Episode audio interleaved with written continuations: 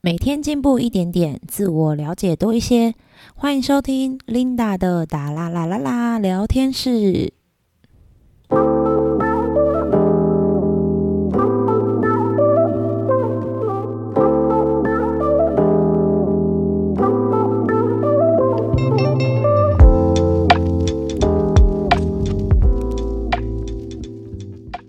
今天想来跟大家聊聊关于 CP 值这一件事。为什么我会想要聊这件事呢？我觉得这在前提之下，我先来说一下，就是 CP 值。CP 值的缘由呢，它是一个它的代表，就是说是一个可以量化的性性能。这有可能说起来有点老舌。举例来说好了，用保温杯来举例，保温杯它有分大的，然后或小的，就是在这保温杯。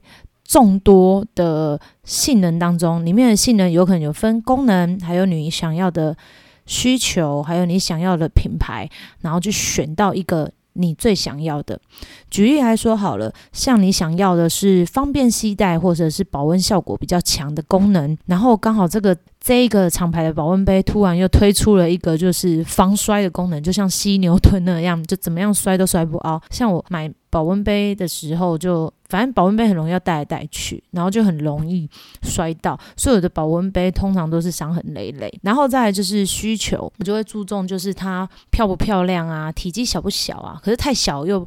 装不了，你知道那个。中杯美式其实去 Seven Eleven 装的话，中杯美式又装不进去，所以其实像这样子的话，我也会去考虑它的体积跟它的美观性。最后我当然就会考虑品牌，因为我其实我买过就是不一样的品牌，例如像星巴克啊，还有象印啊，还有一些杂牌的之类的。有时候会有一些所谓的品牌迷思，可能会觉得好像是有品牌的会比较好，但是我比较下来觉得。就是专专门在做保温的话，那个效果会比较好，所以最后我当然是选择了响应这样子。所以其实这在这里面就是说，以 CP 值来说的话，是可以被量化的东西才能叫做有 CP 值。但是如果我们的 CP 值里面掺杂了个人观感在里面的话，其实这 CP 值就有点太主观，就不太准确。那为什么我想要会讨论这一件事？这个缘由要说。一开始我从事从事服务业的时候，其实我很少会去评断就是别人的服务业的好或坏。但是如果是好吃的店家，其实我就是一定会很大力的推荐啊。然后通常就是回购率就是这个月去过一次之后，然后我下一次就会带着我朋友去，然后再下一次可能就是带着我家人去。我的回购率是蛮高的，但其实。去过一浪之后，我也吃了四次了，所以我之后可能我就不会再去。但是我是真心喜欢这样的东西，所以我才会邀请我的朋友去。别人问我哪一家店的评价怎么样，我去吃过，那我会建议他们还是去亲身体验会比较好。再来，有一部分是因为最近 Google 评论不是很夯吗？在我开店五年前吧，其实 Google 评论其实还没有那么夯，然后用数字。就是看数字做评价的人，其实还没有那么多。但是我觉得近几年开始啊，就是数字会讲话这一件事，很多人很多人真的是依照评价去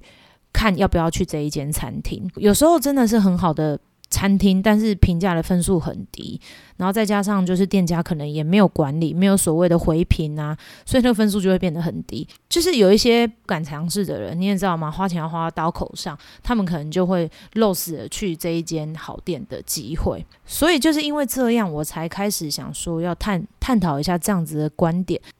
其实，在真正深入了解后，你会发现很多东西其实是没有办法评价的，特别是个人感受这一个部分。我举个例来说好了，就像前阵子欧叔叔一直问我说：“哎，要不要去吃江正成的肉？R A W 肉这样子。”然后我那时候心里就在想说：“啊，那我比较想要吃那个宜兰的响宴铁板烧。你知道他们的个人单价？”客单价其实都不便宜，应该肉我忘记了，应该也要两千。然后宜兰的响烟铁板烧，其实无菜单料理也是差不多两千。那老实说啦，我会选响宴。我那时候是心里想的是说，其实不是肉的料理不好，而是我根本就吃不懂那个法式料理的精髓，根本我我根本就吃不出来那个味道啊。就是可能口味很好，但是它在我想象中的时候，我还没有办法。还没有办法晋升到那个境界去体验他们的那个做菜的精神、摆盘的的美丽之类的这样子的东西。所以在这样子的衡量之下，我当然还是选择了依然的香艳。所以我发现，你要吃到这样的价值的东西的话，你必须还带有一点品味，你才有办法去了解这样的东西。就像你买了一幅很贵的名画，好了，可能上百万，但 是你没有这样子的品味去了解为什么这一幅画或一两百万之类的价格，这个东西对你来说根本就是没有什么有价值的。那我再举一个例子，就是我朋友跟我分享的，他说在国外啊，有一种糖制的柳橙片。然后去沾那个苦巧克力，在国外的话，这样一片可以卖到好像五十块吧。然后他就问我，就是跟我聊起这一件事，我就说我知道，我知道，但是在台湾好像这个角色好像都是做配角，就是一个。装饰品，因为我好像就是在某一些蛋糕上面有吃过这样的东西，然后说，可是这个东西在国外是一个很精致的甜点，因为他们糖制的手续非常的繁工，才有办法制作出那样子柳橙片，然后再加上精选的巧克力，巴拉巴拉巴拉之类的。然后我心想说，真的，你如果要花这样子的钱。之前你必须要有这样子的 sense 或者这样子的品味去体会，你才会觉得这个钱让你花的很有价值。所以现在当别人问我什么餐厅好不好吃啊，然后那个地方好不好玩啊，我都会跟他说，在我的体验当中，我当然都是觉得还不错的。那我的体验不代表你的体验，所以我都会请他们亲身的去体验，或者是亲身的自己过去玩过一招才知道。不一定他会创造出不一样的的生活经验，然后会带给他就是不一样的刺激，而且很多时候生活环境的落差也会造成所谓价值感的落差哦。像这样子的价值的衡量这件事的话，其实带着我个人观感的话，最好还是亲身去体验。像我最近也很有感的，就是说，其实最近我也上了不少的课程。但是那课程的费用其实都要价不菲，有可能都是上万以上。但是你知道吗？课程这种东西，学习是无形的，所以你根本就看不到它的东西。所以很多朋友会问你说：“学这么多有用吗？那你到底要干嘛？”其实你很难去告诉他说你想要的东西，因为他们想要的价值就跟你想要的价值不同。因为我想要的是我可以获取不一样资讯的价值，但是对于别人来说，这样的资讯对他们来说可能是没有价值的，真的很难去衡量所有的事情。有一件事蛮重要的，你只要觉得这件事你花了所谓的成本好了，成本不一定是钱，有有可能是时间，有可能是体力，你是不是可以从当当中去得到一些收获，或者是你想要的东西？这样子，你所花出去的对你来说就是有价值。再跟大家。讲一个小故事，我还记得就是一百六十元的空心菜这一件事，因为当时我是在餐厅上班，然后那时候餐厅的空心菜就是清炒空心菜，然后一盘是一百六，然后我就记起来，就是那个客人跟我说：“哇塞，这空心菜也太贵了吧，我自己买回家炒都不用这么贵。”那时候真的不懂啦，可是有时候心里也在翻白眼，想说那你就干脆自己回家炒啊，怎么会来这边吃？那个时候真的是有一种那种奇妙的 OS，但是你也不知道怎么样去体会他这样子的心情，怎么样做正确的反应。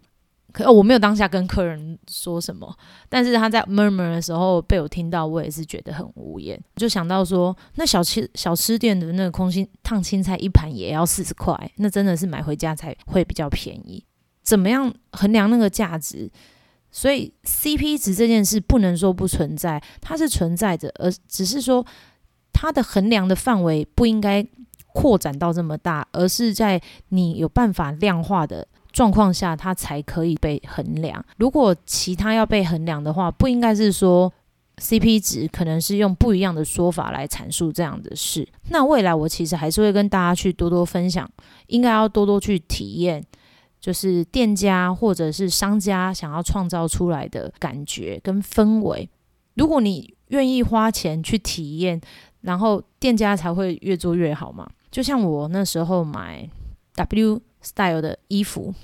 它寄来的话，它其实会有一个香香的味道。那你那个时候的心理的体验就会很好，心想哇，宅配还可以有一种好像去百货公司逛逛街的那种舒适感，因为那个香味就是带给你有这种感觉，所以你在那边买的商品，你会觉得说，即使贵一点，你都会愿意付这个钱。我这里分享的就是，我们如果可以把金钱这件事，不是只放在专注在价格上的话。而是让这个价价格涵盖的部分更多，除了成本，就是所谓你看到实体成本外，要把一些无形的成本也都要算进去，像人力啊、行销啊、呃、空间呐、氛围啊，算进去之后，我觉得这价值才会比较准确，而且大家也会愿意提供越来越多的好东西，然后让我们享用使用，这样子整个社会才会是一个良性的循环。以上就是我的分享喽，欢迎大家在 Apple Podcast 上面帮我按赞留言哦，谢谢大家，那我们下集见。